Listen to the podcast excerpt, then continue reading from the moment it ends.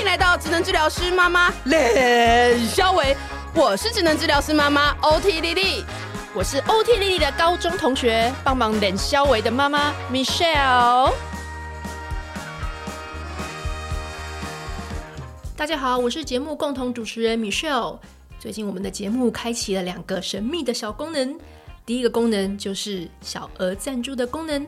我们已经陆续收到了一些可爱的粉丝默默的赞助我们，真的非常感谢。我们会将这个用在我们的设备的维护跟更新上面。另一个是听众的语音回馈功能，这个功能也非常棒哦，就是你可以。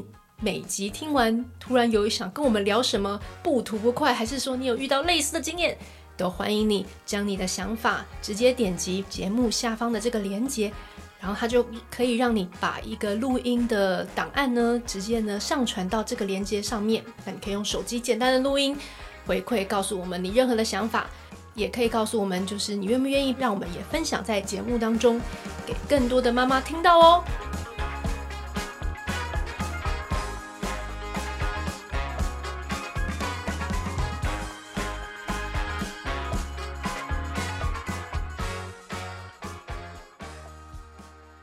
那我们今天呢，请到了一个就是我们的骨灰级铁粉 白雪妈妈。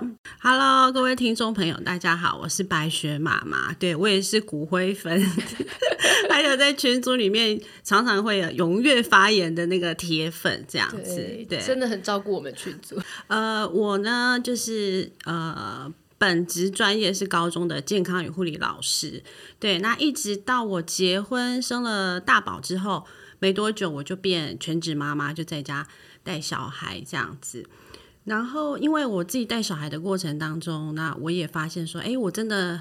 呃，很爱讲故事。那我自己以前从小也是看故事书长大的，那我也是很喜欢绘本，然后就找时间空闲的时间进修啊、研习啊，然后就慢慢走到哎晨光妈妈啦，然后带亲子共学，然后也开始慢慢的走上说故事妈妈的路。哦，因为我看到你都有在公布档期，然后去什么学校，然后今年已经去哪一些学校了？嗯嗯，嗯，你总共去了多少地方了？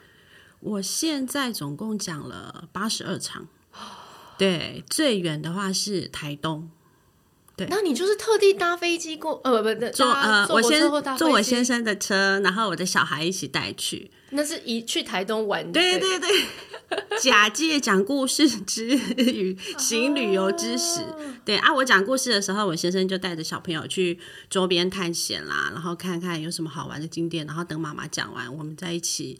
就是在相会在一起玩这样子，做了这个讲故事这件事情。然后你刚刚说你先生其他也 cover 你许多，因为你真的要、嗯、有时候，比如甚至假日或者是什么时候，你都要就变成要去做这件事情。那他可能就要帮你，那、嗯、平日也要帮你这样。然后，那我们来跟观听众揭晓一下，你先生的工作是在做什么？我先生在那个侦查队上班，就是以前大家俗称的那个刑警。嗯，对，然后他跟我结婚之前，他其实警察，就是穿制服的。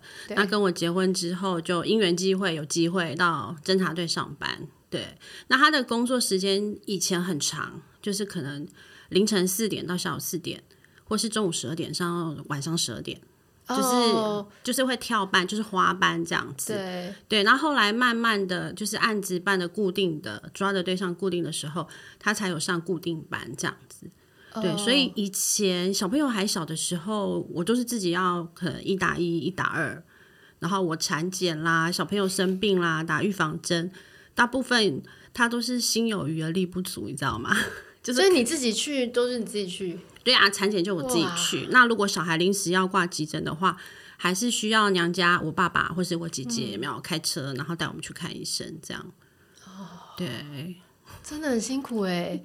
然后，然后你刚，然后你说他可能就是，或者说他有个什么专案，或突然有一个什么东西，对，就要去有时候跟监的话，可能一两天他们都没有办法回家，就是你也没办法换手，因为你就是在那个里面了。嗯、对没错。然后或者是说突然发生一个什么案件，那上面的都会说哦，就停休，然后也没有破案，就没为为为最后那个，嗯嗯嗯，那他就要一直一直一直这样子，对。哦很辛苦哎。那这样你可以中间可以打电话给他吗？会啊，我打电话给他的话，他如果有接的话，代表不忙；那他如果没有接的话，可能就在忙。所以我我我打给他第一句话就是说：“你在忙吗？”你可以讲电话吗？很怕他要是在跟监一个人，然后你一直在打电话给他。哦，他要跟监的话，他可能会传传赖给我说，我等一下要跟谁了，这样子等等之类的。我我就就不要再就不要那时候没办法打来，我不会接，我没办法接。对，然后有有一次很很好玩的是，他们跟监到那个哎。欸那个万峦猪脚的产地是哪里？垦丁吗？还是哪里？不是万峦吗？哎、欸，是万峦吗？就是他不知道跟监人到哪，就是跟监，然后跟到那个猪脚的产地，对，然后他就说对象在吃猪脚，所以他们也一起在隔壁说 吃猪脚。我就说，哎，自然呢、啊？对，然后我就说，哎、欸，这个还不错，意外的收获这样子。对呀、啊，不然难道一群黑衣人在旁旁边在指指点点呢让歹徒？对，哦、嗯，所以真的就是真的，这个日子真的也是辛苦哎、欸。嗯，就是我们的内心要很很强大，对啊，不然有时候小朋友生病，或是说。呃，很累的时候，我觉得我们必须要坚强起来。对，对，因为我我另外朋友他是他呃那个先生是消防员，然后他也是说，就是这种时候，嗯、尤其是他现在是小孩，虽然比较大，但他觉得很多事情他要拿主意的时候，比如说小孩到底要要不要上什么课程，要要不要社团，然后之后要又要干嘛，然后嗯，然后他就觉得他先生可能觉得他也没空。就是参与这个讨论的过程，他说：“啊，你决定就好。”哎，对我们家也是。可是他就觉得，其实这也是一种孤单。就是说，以前是以前是那种小孩是很多生病啦，或者是你知道把屎把尿的阶段，但你现在连你你可能很多决策要做，你就变成你要自己很坚强，自己就是要做决定这样子。对，我觉得妈妈就是有一个角色，就是很重要，可能就是当另外一半比较没有这么多时间参与小孩的时候，妈妈好像就变成那个规划者。我们可能利用先生可以的时间，我们然后赶快跟他讲说，我我我现在大概就是已经要做什么，对，然后 A 计划啊，你可以的时间，我安排小朋友出游，对，那小朋友有哪些天要才艺发表啦，或是学校有什么，对，那提前跟他讲，让他去跟公司看可不可以请假，可以请假的话，你就一起来啊，不行的话，我们就录影，就传给先生看这样子，哦，对，所以我觉得妈妈的角色就。很重要，好像家里面那个管家有没有？什么都要管，大事小事都要管。对，所以我就常常说，没关系，你就你就分配下去，因为如果他没办法参与决策，那你就分配，然后请他配合。对对，不然、啊、那如果不行的话，就是啊，也没办法。对啊，嗯、你你不是说你先生那时候连你们要就是出去玩哦，玩到一半。你要不要讲一下这个故事？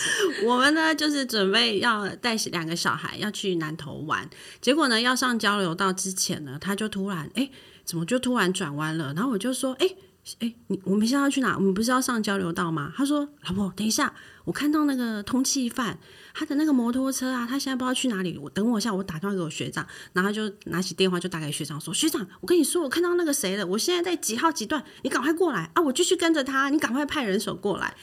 结果等一下，所以他被他记得那个通缉犯的车牌号码。他们可能追他追很久，他一看到那个摩托车，他真心在追他。对，或者是他有看过他本人之类的，他就看到那个摩托车跟那个背影。对，然后呢，我们就跟着在那个摩托车后面，然后小孩还不知道，还傻傻在后面吃饼干啊，然后在那里玩玩具。对，然后我们就一直跟，一直跟，然后等到他学长来之后，继续跟之后，然后我们才继续我们原本的行程吗？对对对，对，有偏离的那个你们原本的目的地呃，没有太远啦。对，还好是上交流道之前。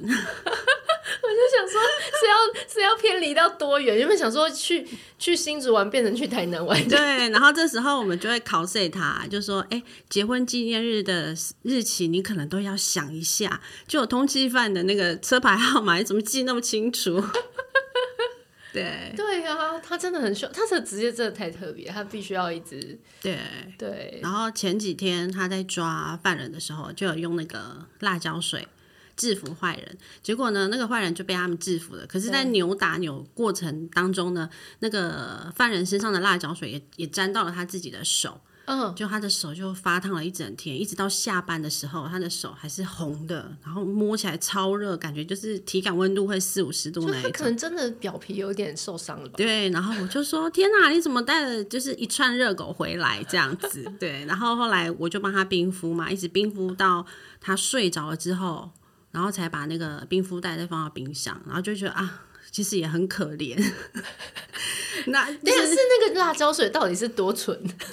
然后因为那个辣椒水你一喷，其实它就是在空气当中就挥发了，甚至可能不小心也会用到同事。哦，我懂，其实它本来不是要直接喷在身体上，它就是要喷对方，空气中就是喷对方的那个脸嘛，然后让对方就是觉得很没没有办法挣脱，没有办法逃，就没想到那个对方可能就是随便涂涂，刚好涂到我先生的手这样子。对，然后我看起来就觉得很好笑，然后我先生就说不要再笑了，我觉得我很蠢。哎、欸，你你之前还说过他变装哦，对对对，就是要抓犯人嘛，然后要、嗯、要让对方就是开门啊，那可能就会变装成送货的人啊，借一下送货的那个制服啊，然后去按叮咚叮咚说有货。然后门一开的时候，然后后面埋伏的学长就就抓人这样子。对，那个制服是去租的吗？还是说他们平常就常备一些？这些服装，哎、欸，我也不晓得、欸，哎，我觉得很妙，就是 就是他就是这就是他的那个工具之一。对他，他每次因为每天晚上小朋友睡觉的时候，或者是说，其实我都会等他下班。那、嗯、他下班以后，我们会聊天啊，聊说今天我工作怎么样，或是小孩怎么样。嗯、那有时候他讲这些，我们都觉得哦，好好笑，就觉得说，哎、欸，你上班怎么哦很好玩，这样就有一些趣事。但是后来我们想说啊。也也是你还好，你有平安回来，我们才可以笑着讲这些话。他诶、欸，他那个制服会带回家吗？会，你会他需要帮他洗之类的。哦，你说那个他的那个刑警背心吗？不是，是那个便装的。哦，便装的哦，没有哎，我还没看过。我想说，你就突然洗鞋说，哎、欸，他如果带回来，女儿会不会误会说，哦，爸爸你换工作了吗？今天是洗窗户的，明天是宅急便。对哦、嗯欸，真的不容易，有这个这样子的工作内容。对啊，就觉得每个工作它都有他们辛苦的一面。对，然后你又说他可能也需要，就是 像比如说应酬，相对会比较多。对对，那这个就是有时候会不会也很难拒绝？就是有早期的时候，小孩还小的时候。他就因为男生就是那个怎么样，没有像妈妈一样，我们怀胎十月我们就开始当妈妈了。嗯，那先生就是要小孩出生了，他才开开开始慢慢学着要怎么当爸爸。所以刚开始小孩子出生的时候，哎、欸，朋友约要聚会啊，还是打球什么的，他没有感觉到说，很想说，哎、好啊，有空啊，反正小孩就是老婆会带，所以他也都会去，然后也都会去喝酒啊、应酬啊，或是跟朋友就是下班放松一下小酌。对，然后以前还没有小孩的时候，我可能会觉得，哎，嗯，还好啊，不会怎么样，就朋友聚会这样。但是有小孩之后，加上我后来又全职，对，然后你就会觉得说，嗯，怎么那么不公平？对，嗯、然后我二十四小时都在上班，我都没有下班，我连吃饭啊，然后说是上厕所，都是跟小孩绑在一起。嗯，对。那后来有一次，嗯。哦，有一次我我记得我我忘记小孩确切多大了，就是那一天我带小孩蛮累的，然后小孩挂在我身上，然后我先生跟别人吃饭完回来聚餐完之后，我就很开心，然后醉醺醺的，然后就进来，然后那时候都还没洗澡，也很晚了，然后看到他进来这样，我就很生气，然后我就跟他讲说，你知道现在几点了吗？你老婆有没有吃饭？然后都还没洗澡，你都不知道，然后你还喝得醉醺醺回来这样，然后小孩好像又有一点不舒服。然后后来我就哭了，然后我先生就吓一跳，他就想说：“嗯，现在是怎么样？我我又没有做错什么事情，为什么你要哭？”嗯、对，那这时候我的我的我心里的，我就把我心里的不平衡，然后还有我觉得好像有一点劳逸不均，为什么有小孩以后你还是想干嘛就可以干嘛？可是我好像不行，嗯，对我还是必须要跟小孩绑在一起。那我先生就会说：“啊。”因为你就做的很好了，所以我不知道我能帮你什么。加上我的小孩全亲喂，所以他也从来都不用帮小朋友，就是洗奶瓶啊，然后换尿布，他尿布粘的就是会漏尿或是漏便便，所以他就会觉得说他好像帮不上忙。嗯，对。那我后来我就发现说，男生在这一点会比较弱，我们可能要明确的跟他讲说，诶，我想要好好吃顿饭。或是说我不想要，就是每天都洗战斗澡，就洗两三分钟，小孩哭的时候，我就浴巾围着，我就要冲出来。对，然后我就跟他讲说我的心理变化。对，我就说我我全职回来带小孩以后，那别人可能会觉得说啊，小孩大了就让他上托婴中心啊，或是什么。就是你可以回回学校教书啊，那为什么这么好命都待在家给先生养？我就会跟他讲说，那个心理变化，嗯、还有就是睡眠不足。有时候还会有人说，那你这就是你如果爱带的话，那你干嘛还要在那边抱怨？对，又没有人逼你要这样子什么什么的。对对对，对。然后我就爆发出来，然后这时候我讲出来之后，哎，我先生也就说，哦，原来是这样。嗯。然后他他有时候也会觉得说。哎，家事我都有帮忙做啊，然后呃，要做什么事情，放假的时候会不会带你们出去玩啊？对，那为什么我还会觉得说不平衡？对，然后我们就会讨论说，为什么不平衡的点在哪里？对，那、嗯、后，后来我们两个人就就会谈出一个共识，就说，哎，你有聚餐，你有可以打球的时间，那我也希望说你可以自己独立带小孩，也让我出去有放风，或是我去进修，让我就是充充电的时间。嗯嗯，对，然后后来他就自己慢慢训练，等到他自己也可以带小孩的时候，我就偶尔出去两个小时晃晃。然后对，我跟你讲，连走去保养都很释放。我那天我那天突然不知道怎样也很崩溃，然后我就跟我老公说，晚上你就可以，你可以，你就让我去保养嘛。然后我老公也是突然很惊吓，想说怎么了？而且他说你你很你现在是很难过，你很忧郁是不是？我说。没有，我就是只是想要去保养，然后你们都不要，我都就不，你们都不要跟，然后我就一个人去保养，然后我就慢慢的逛，把保养的东西全部看过一遍。我那天就觉得，我就只需要这样，然后就两个小时回来我就好了。对，真的，我记得我坐完月子哦，然后第一次推着那个婴儿车去 Seven 的时候。我觉得好像我的百货公司哦，对不对？对，就是你有一个，就是你被关很久，然后你突然出来的时候，我觉得你那个心态会不一样。而且我先生可能也有发现，嗯、就说：“哎，他放就是妈妈出去自由几个小时回来以后，妈妈好像就瞬间充满电了，就心情很好啊，然后口气也很好。嗯”然后这时候他跟我谈什么条件的时候，老婆都会很愿意。你说他说：“哎，那老婆，我下次打球。”对，而且我先生有一点很厉害，就是他在拜托你做事情的时候，他都会口气很好，他就会说：“老婆，可以跟你商量一件事情吗？” 或是说：“老婆，我可以拜托你。”对，他说：“老婆，我可以拜托你帮我烫个衬衫吗？”那我都说：“你都这样开口了，能不做吗？”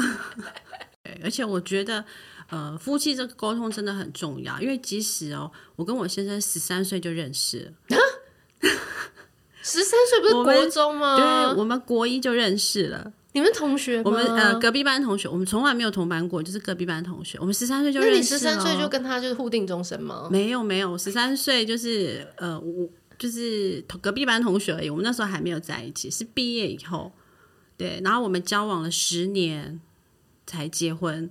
对，那十三岁认识，然后什么时候交往？高中的时候吧，十七八岁。对，呃，高中的时候就是交往，然后交往。呃，一百年的时候结婚这样，然后结婚完之后，你想啊，我们从十三岁认识到现在，我们应该非常认识彼此，对不对？对啊。可是我们还是会有纠纷，还是会有不愉快，因为我觉得我们人都在成长，尤其是我们当爸爸妈妈以后，加上我们在职场的历练不一样以后，嗯，我觉得我们都会有些微的变化，那价值观也会有一点上下的调动。嗯，对。那像有小孩以后，你的教育观念会不一样。对对。然后我现在是不看不看教育方面的书籍。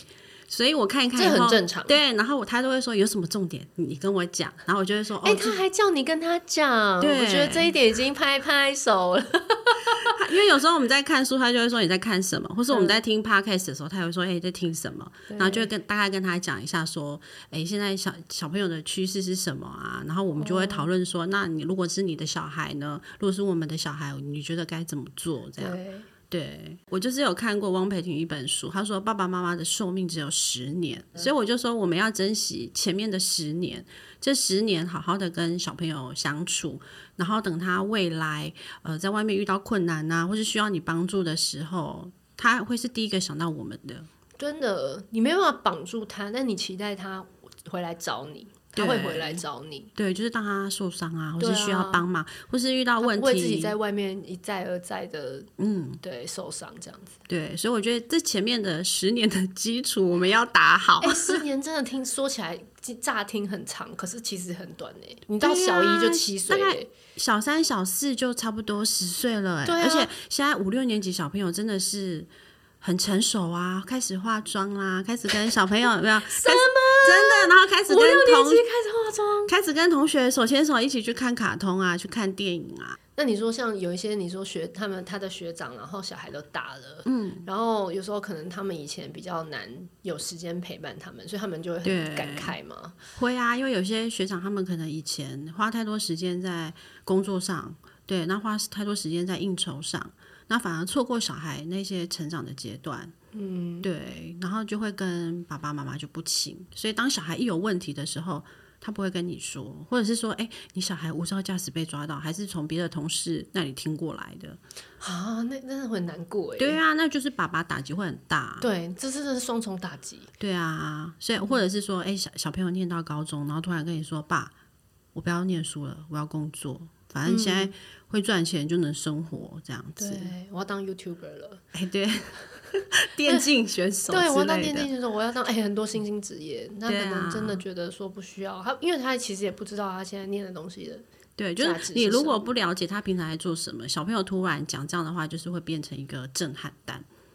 嗯，然后变成你你你想要介入跟他去一起的时候，你又不知道怎么。怎么介入这件事情？对，所以我先生可能也是，哎、欸，听了这些学长啊前辈的建议，然后又可能又听了，就是看到现在小朋友其实发就是成熟啊，发育的很快，又听到了寿命只有十年，所以 先生就不得已快速的进化变神队友，然后变会参与小孩事务的爸爸这样子。哎、欸，跟这各位听众，如果听如果爸爸的队友还是有点没有没有 feel 的时候，跟他讲这些数字，好像会比较有 feel。对对对。对，他就会，所以我觉得他很好啊，就是都会让你就是去，不管是去说故事，然后进修。你刚刚说你进修的课程，嗯、对，我觉得这真的超重要的，因为我觉得像群主，老实说，我我我们也看到很多妈妈的困境，可能连去智商或者是说做这些事情的时间或是有时候连聊天的人都没有，也对，也没有聊天的人。这个点就是因为 像我一个朋友很好笑，他说。他不是没有妈妈的朋友，但他觉得他那些妈妈的朋友的小孩都太乖了。他的对照组都太乖了。他说全部都天使宝，然后他，然后他自己是生两个男生，然后每天在家就是全武行。嗯，他就觉得说天，那些生那种两个女生，当然也不是女生一定会这样，但是他就说很多人就跟我说不会啊，你就是放个音乐让小孩做拼斗，然后他们就可以在那边就是做三个小时。然后他就觉得说怎么可能？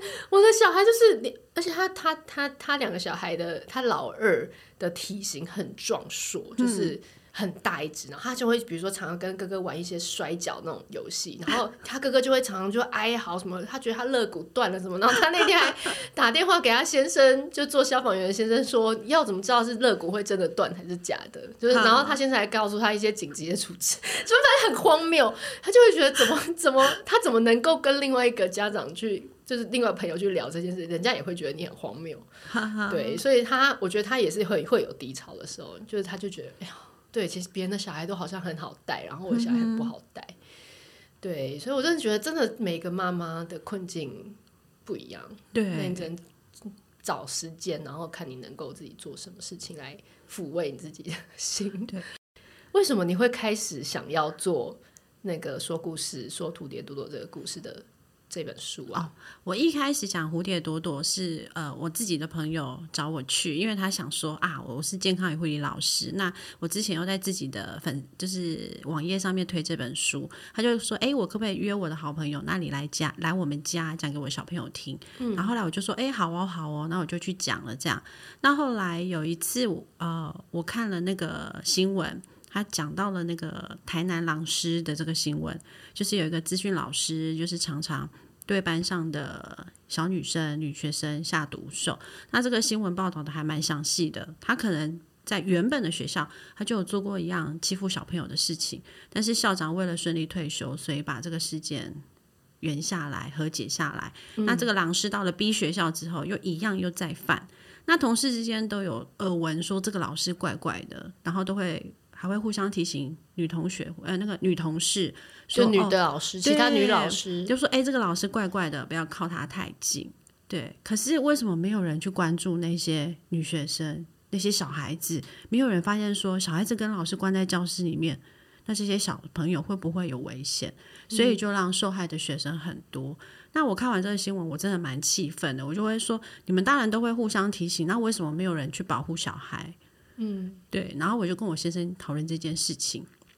那我先生以前其实有处理过家暴啦、性侵的案件，对。那他也有上过相关的研习，这样。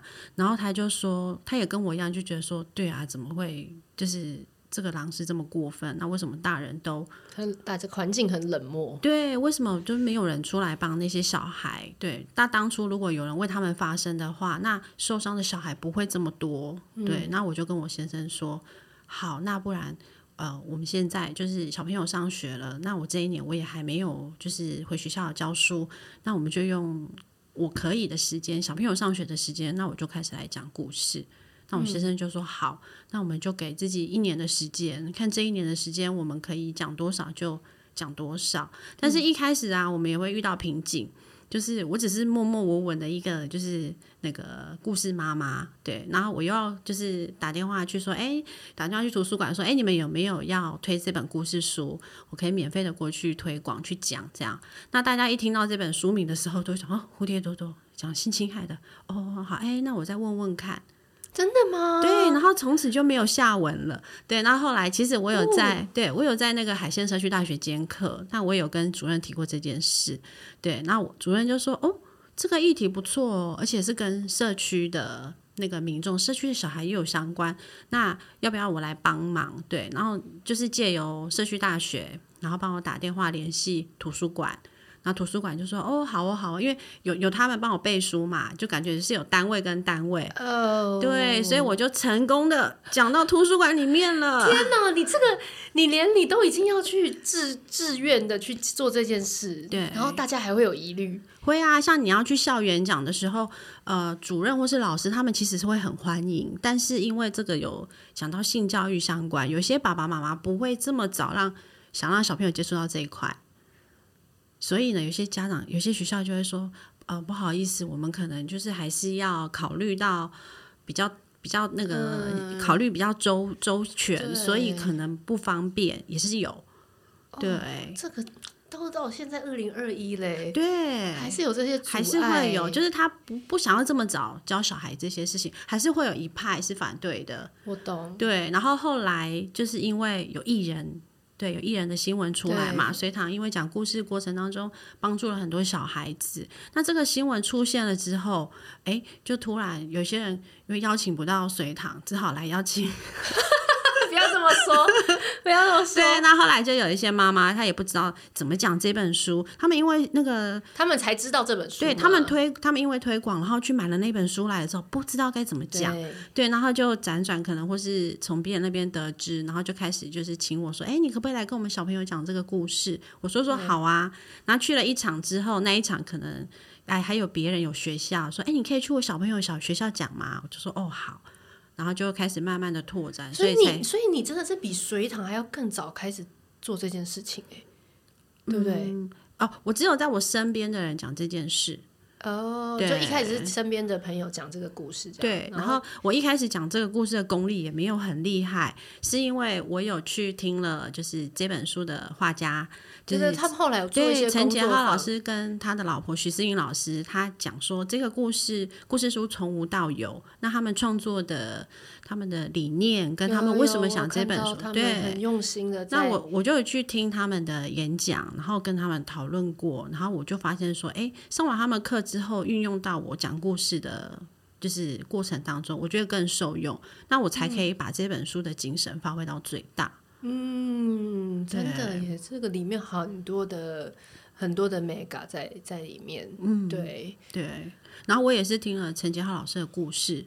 我才觉得说，嗯，因为他他就是小时候四岁时候有对啊，被保姆一家四口欺负，对，所以他是发想这个故事的，算是呃，信佳慧老师写这个故事，然后找他来画，哦、oh,，OK OK，对。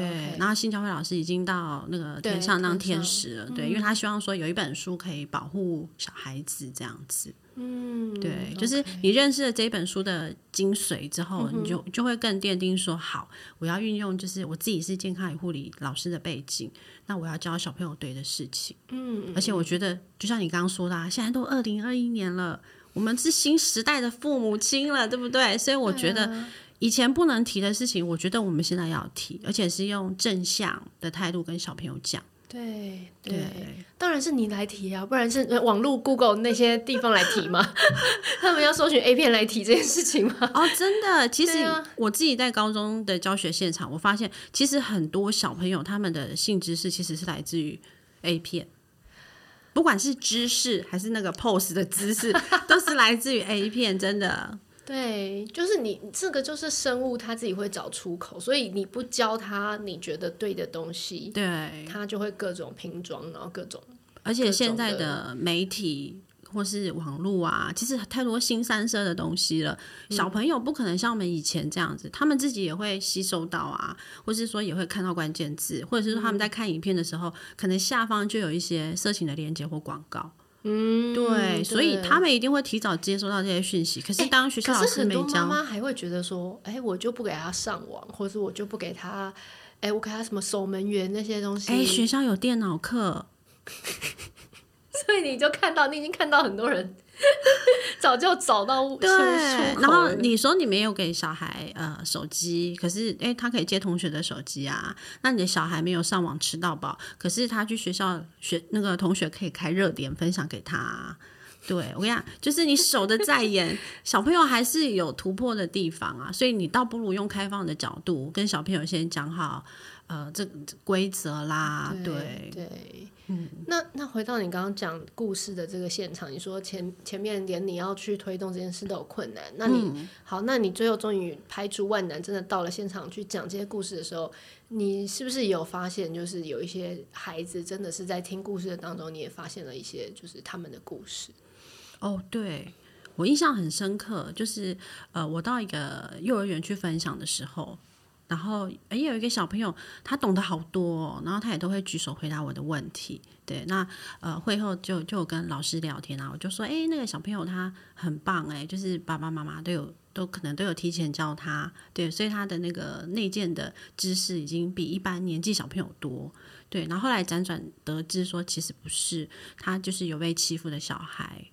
对，那他会认识这么多的性知识啦，或者是说性生殖器官的名称，可能是他在审理案件的时候认识知道的。对，然后我听起来的时候，我就觉得好难过，因为他是他在听故事的过程当中，他是很很开心，然后很天真，然后你你在他身上没有看到任何就是好像因为这件事情受伤而留下来的痕迹。对，那我就会觉得说，会不会是因为他还不懂，还不知道说他真的他就是被欺负了？那加害人他做的这些事情是不对的，他现在还不懂。那等到他哪一天他上了有关性教育，或是他知道当初他是被不适当对待的时候，那个伤害可能从那个时候才才会才才会产生。嗯，对，或者是会不会更更令人疼惜的是，他可能。好像要正向的想这件事情，他比较不会那么难过。也有可能就是像杰浩老师一样，他把他把那个记忆把它隐藏起来了，嗯，也是有可能。对啊，他比较能过得去这样。嗯，所以我我讲完的当下，我开车回家的时候，边开边哭这样。哦、然后对，然后我就还打电话给我先生讲讲这件事情。对对，然后我先生就安慰我说，就是虽然很不舍，但是，呃，你要不要休息一下？对啊，我要给卫生纸，卫生纸。休息一下，就是还是要肯定现在就是，哎、欸，我们做的这件事情是对的。对对，你看，没有，如果你没有做这件事情，对啊，就是有可能有更多的小孩他，他他都是要在事情之后他才会知道。对，然后加上我去讲故事的现场，其实有很多呃，后来给我回馈的，其实都是大人，大人就说，哎、欸，我们小时候也都是会。被欺负啊，然后想说奇怪，为什么每次去邻居家，每次玩回来的时候，哎，怎么为什么都会被脱裤子？小时候都不懂，然后一定是到大了之后，哎、嗯，上了性教育或是大了懂事之后才知道说，哦，原来以前是被性骚扰、被欺负。对，哎，这个这个真的，上次性呃亲子天下有做一个专题，就是说近亲。近亲的性侵害就是就是呃熟人性侵占六七成以上，对，所以其实刚刚您讲的这些就是状况，都是在我们以为这个人其实他是我们很熟悉的人，不会对我们做什么不好的事情。对，然后以前都是说要小心陌生人，但是其实现在大部分的坏人都是熟识的人。对，而且他的统计报告我觉得真的很惊人，就是数据真的就是六七成，十八十八岁以下的。被侵犯的小男生、小女生，甚至比十八岁以上的人还多。嗯嗯，对，嗯对，所以这个真的就是，如果你没有让他自己去认知这件事情，嗯、你能，你永远能保护的，其实都会是你说那些陌生人说啊，你不要让他自己去上下学这些，嗯、你防的其实都是外在的东西，但是最最最防不了的，其实是很熟识的人。对，对这种东西是你根本你根本大人连自己都。你根你根本很从何而知的那种状况的时候，对，没错，然后就会觉得说，嗯，就是这些大人们给我的回馈，就会让我觉得说，嗯，好，那我我们就是用我可以的时间，然后我体力我还够的时候，我们就继续做这件事。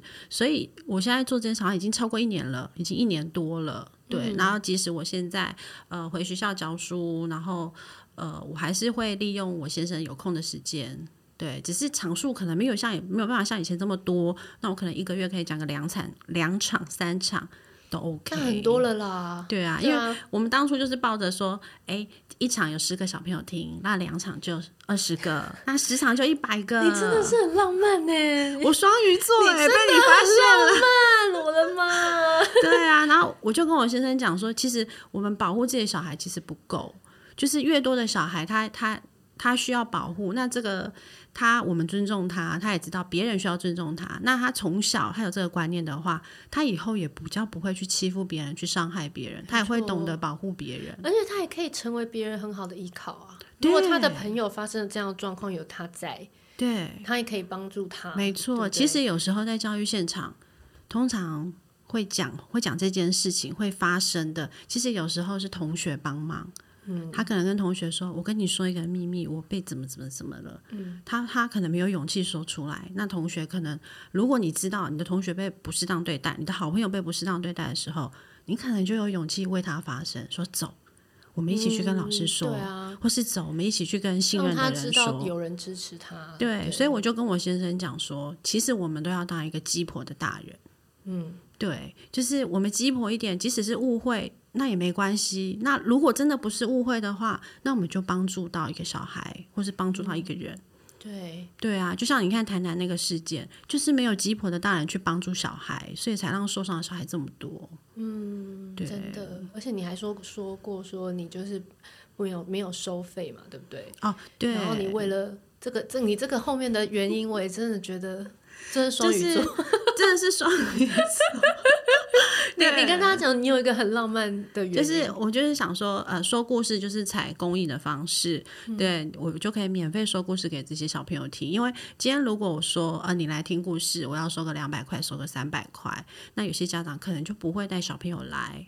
对，因为他们可能觉得说啊，这个学校老师会教，或者是说哦，这个现在没有那么立即性，他们可能就不会来。但是他们听到说哦，有有免费的故事可以听，然后又又是感觉蛮重要的议题，我小孩以后长大会遇到的议题，好啊，那我们有空我们就去听。就是你这样子，你听到你讲这个故事的人会越多。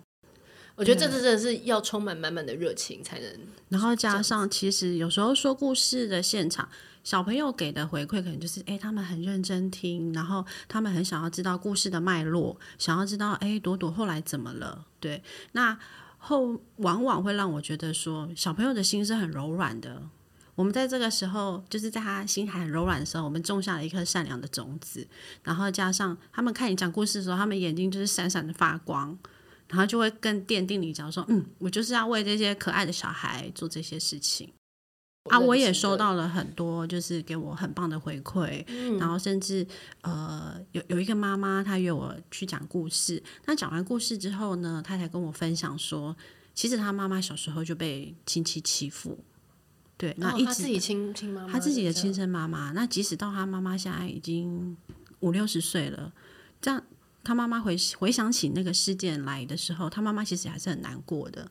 嗯，对。然后他妈妈也是在五十几岁欺负的欺负他那个亲戚过世了以后，妈妈才跟他袒露这件事。嗯，对。那那个。思芸老师就是陈嘉浩的太太，他们有做，他们有发现一个研究，就是说，当你被欺，就是小朋友被欺负的当下，如果没有说出口的话，平均要二十四年，他才会揭露他这个伤疤。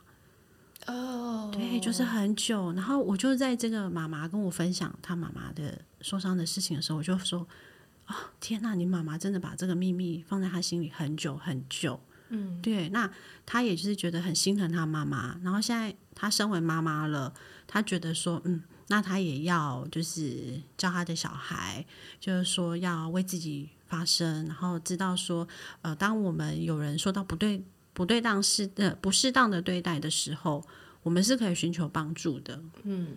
对，而且我有听过，就是检察官或是主任，他们有分享几个案例，就是其实有时候小孩他们被欺负的时候，他们当下可能没有讲出来，其实是因为他们怕讲了以后，这个家庭的结构跟气氛会改变，所以他们为了要顾及家里面的结构的完全，家里面的气氛，他可能会委屈他自己，把这个秘密收起来。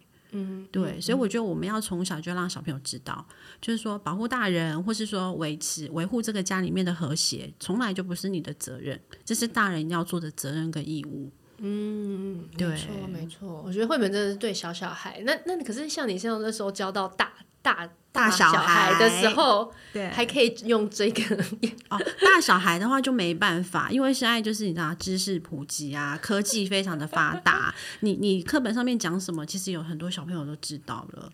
对，这时候你可能就是要让他，就是像朋友的方式一样。对，那小朋友知道说，哎呀，老师今天要来教性教育了，我要来考验一下这个。他们都想要来挑衅你，对？对，会，尤其是我可能刚刚刚出社会还年轻的时候，他们可能就会挑战你。对，就。要上说，哎、欸，我们今天要来上性教育，然后同学就会在那边 Tokyo 哈 Tokyo 哈，就是讲那些东西。他想说老师你一定不知道之类的，哇、哦，对。然后后来就是慢慢的就是你自己要正向你自己的态度，然后之后像同学就会问啊，老师什么是潮吹，你知道吗？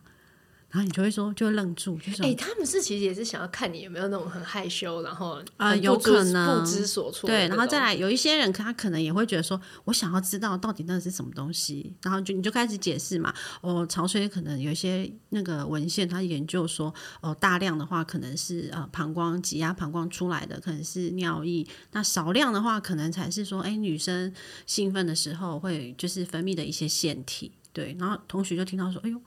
好像还蛮专业的讲的讲法哦，这时候就会对，这时候那个脑袋里面比较 yellow、比较黄的东西才会闪掉，然后开始他们也会觉得说，认真讨论，对，开始他也会觉得说，哎，老师好像有问题是可以讨论的哦，对，嗯、然后也有同学就会恍然大悟说，哈，那个是尿哦，这样子，嗯，对，那你就会发现，哎，亲子关系也会比较好。那小朋友有一些比较私密的问题，或是说他们不知道什么样的状况的时候。他也会找你来找你讨论。你有遇过他来问问你什么问题？啊，问哦，他有一个小朋友来问我说，他勃起的时候，就是小鸡鸡会痛。对，哎、uh, 欸，高中生他跟我讲的时候，他也不是讲阴茎哦，他也是讲小鸡鸡，所以我可以理解为什么现在很多团体要把小鸡鸡证，证明性器官的名称。对，因为他跟我讲说，哎、欸，高中生都很难启齿，这样，他就说他就是阴茎生殖器会痛，这样，然后他就说，那他要看医生嘛，怎么办？那我就说，其实我也很。不是很清楚你的状况，那你可能需要看医生。嗯、然后他就说：“哎、欸，老师，那要看什么科？”我就说：“哦，我们看泌尿科，看是什么样的问题。嗯”对，就是小朋友，就是这些私密的事情才会来找我们讨论嘛。那我们也可以用想说：“哎、欸，怎么帮助他？”这样子。真的，哎、我老实说，我以前以前小时候，我们爸妈也都不谈，然后我连去打那个子宫颈癌疫苗。疫苗我都不敢跟他讲哎、欸，然后其实那时候我心里觉得很亏，因为那个疫苗还蛮贵的。对对对。然后以我一个，我那时候大学还高中的，然后的我就觉得嗯负担有点重，嗯，但是又觉得那时候就知道说很多就是这个疫苗好像要提早打，然后效果比较好。对，哎，你还蛮早打的，我是生完老大我才打的耶。我走在时代，你走在前面，真的是走在前面。对，但可是你知道，因为那时候我就超怕，因为他就会，我我觉得我妈一定会去想成说你一定是。你就发生性行为了哈，然后你才要来打这个喽。可是我就觉得说，天哪，他怎么来跟他解释？就是这、嗯、这整个，然后可能他就会说，那你何必何必急着现在要打什么的？嗯、他就会，所以我那时候还要偷偷的拿健保卡，偷偷的就是去打。去打对，所以我真的觉得我可以体会，那个男的应该也很难，那个学生很难，不好意思跟爸爸叫他妈妈说，我要去看泌尿科，你陪我去是因为我。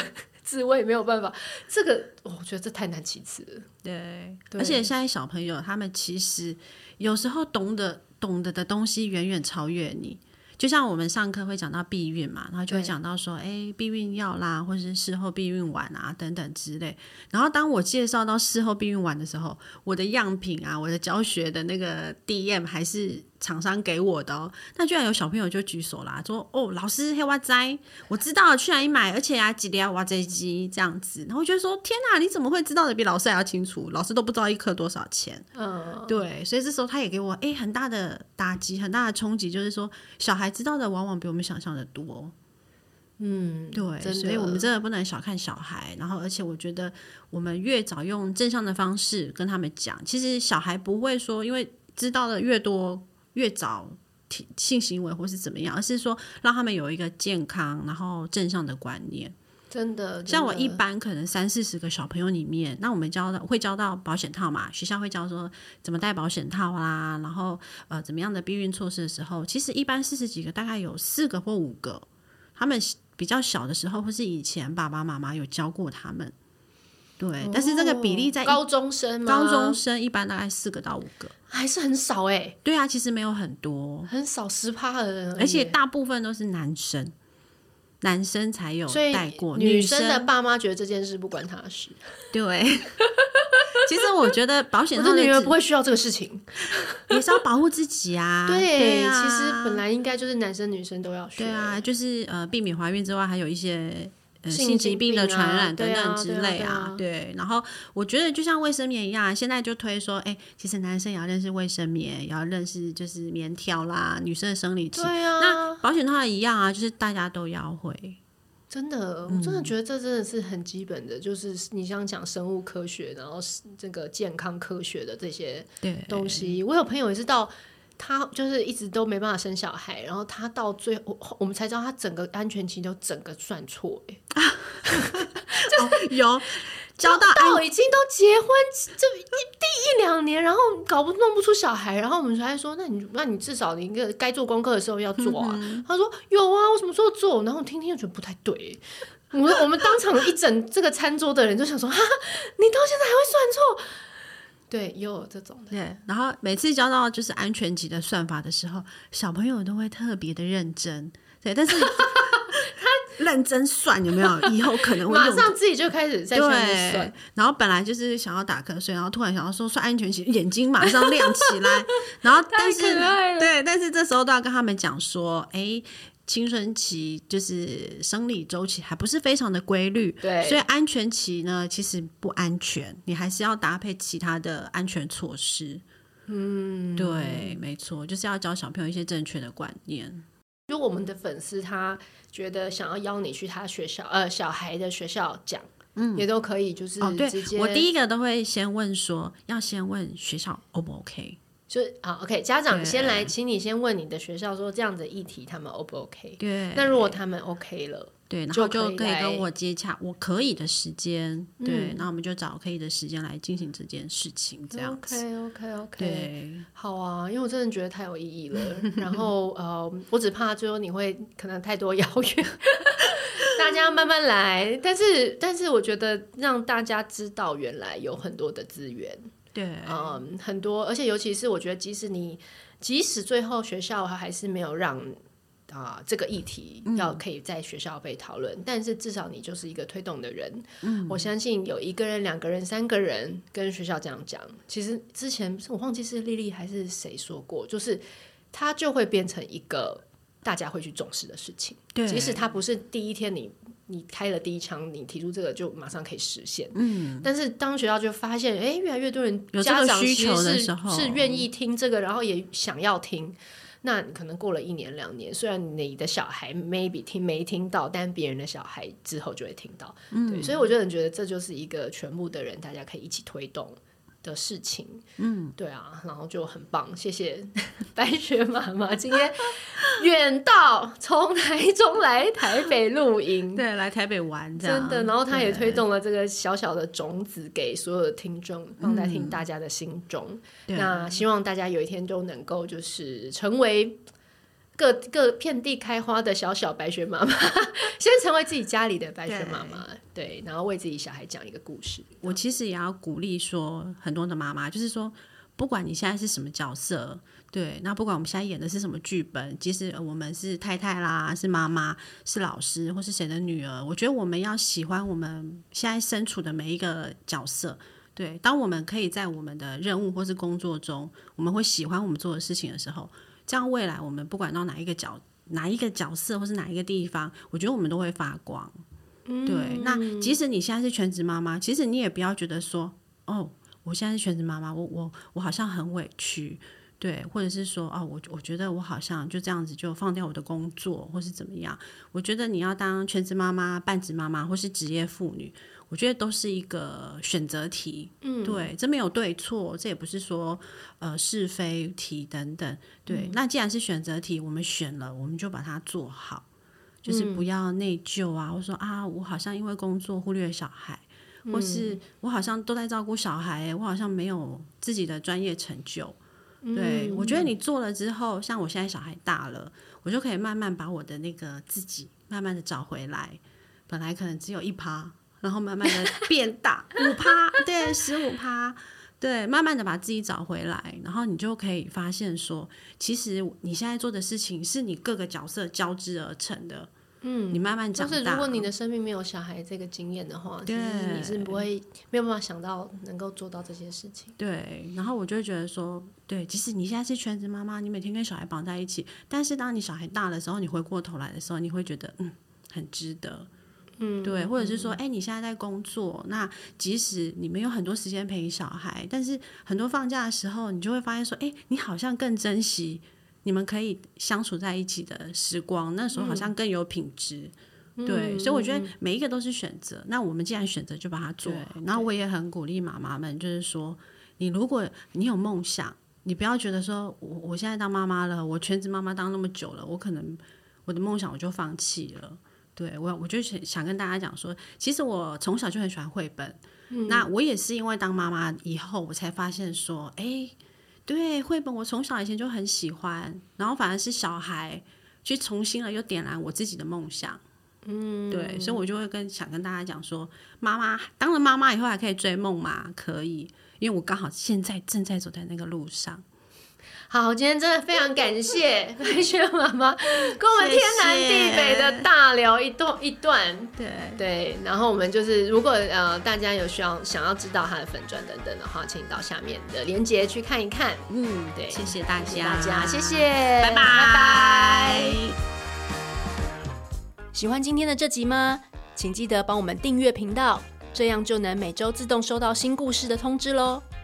听完有心得，想跟我们直接聊一聊，也可以加入我们的 LINE 群，请你打开 LINE，搜寻 OT 丽丽，就可以找到我们的群组喽。也欢迎帮我们在 Apple Podcast 上面留言评分，让更多人能够搜寻到这个节目。你也可以追踪我们的粉专 OT 丽丽当妈妈，每周我们都会提供关于小孩发展、爸妈的情绪支持、各种心情点滴的文章哦。当然，如果你自己有很棒的故事想分享给我们，也欢迎私讯投稿到我们的粉专，我们也会不定期念收到的粉丝心得，还有约粉丝来录节目哦。最后，如果你觉得某一集你真的笑疯或哭得很痛快，请一定要分享这个节目给你的好朋友听。你的支持就是我们做下去最大的动力。育儿的路上不孤单，有我们陪你。我们下周再见。